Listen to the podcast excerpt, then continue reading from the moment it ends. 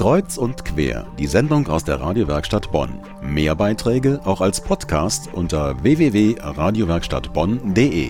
Kreuz und quer am Sonntagabend mit der aktuellen Sternendurchmusterung. Äh, Hä? Sternendurchmusterung? Ja, genau, so heißt es. Das hat nichts mit Himmelskörpern und Wehrdienst zu tun, sondern Sternendurchmusterung meint, eine Karte vom Sternenhimmel zu erstellen. Friedrich Wilhelm August Argelander hat genau das getan vor über 150 Jahren in der alten Sternwarte auf der Poppelsdorfer Allee.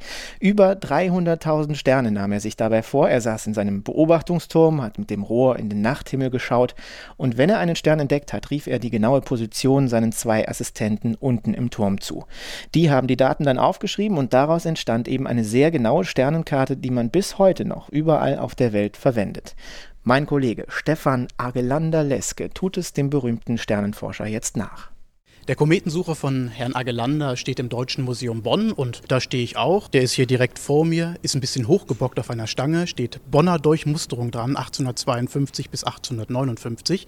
Das Fernrohr ist aus Holz und ist mit goldenen Messingplatten beschlagen. Ich versuche da mal durchzugucken. Ja gut, sehen tue ich nichts. Hätte ich mir auch denken können, ist eine schwarze Wand davor. Aber hier hinten gibt es eine Möglichkeit, das Ganze mal so zu simulieren, wie der Herr Agelander das damals gemacht hat.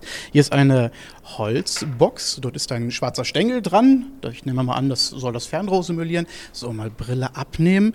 So, wir machen das jetzt hier mal so wie besprochen. Das ist der Herr Granderath, der hier steht, hier neben mir. Der führt mich ein bisschen durch die Ausstellung. Der schreibt gleich mal auf, ist praktisch mein wissenschaftlicher Mitarbeiter, wie Herr Agelander damals auch einen hatte. So, ich gucke jetzt hier durch durch das Okular, so im runden Kreis. In der Mitte ist eine Null und da geht ein Strich einmal quer durch. Oben ist plus 15, unten ist minus 15.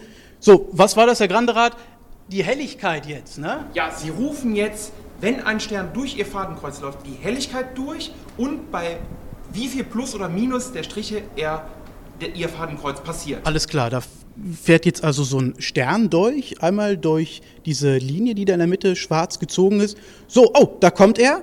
Minus 4 Helligkeit 3. So, was machen Sie damit? Ich schreibe genau die Uhrzeit auf. 1 Uhr 33, 24 Sekunden und 5 Tausendstel. Der Stern ist festgesetzt. Genau, Sie stehen vor dieser fast schon antiken Uhr, wo das damals aufgezeichnet wurde. Und Sie übertragen das jetzt praktisch auf die Karte und dann hätten wir den Stern. Ja, lokalisiert. Super. Das heißt, ich habe das jetzt genauso gemacht wie der Herr Agelander damals.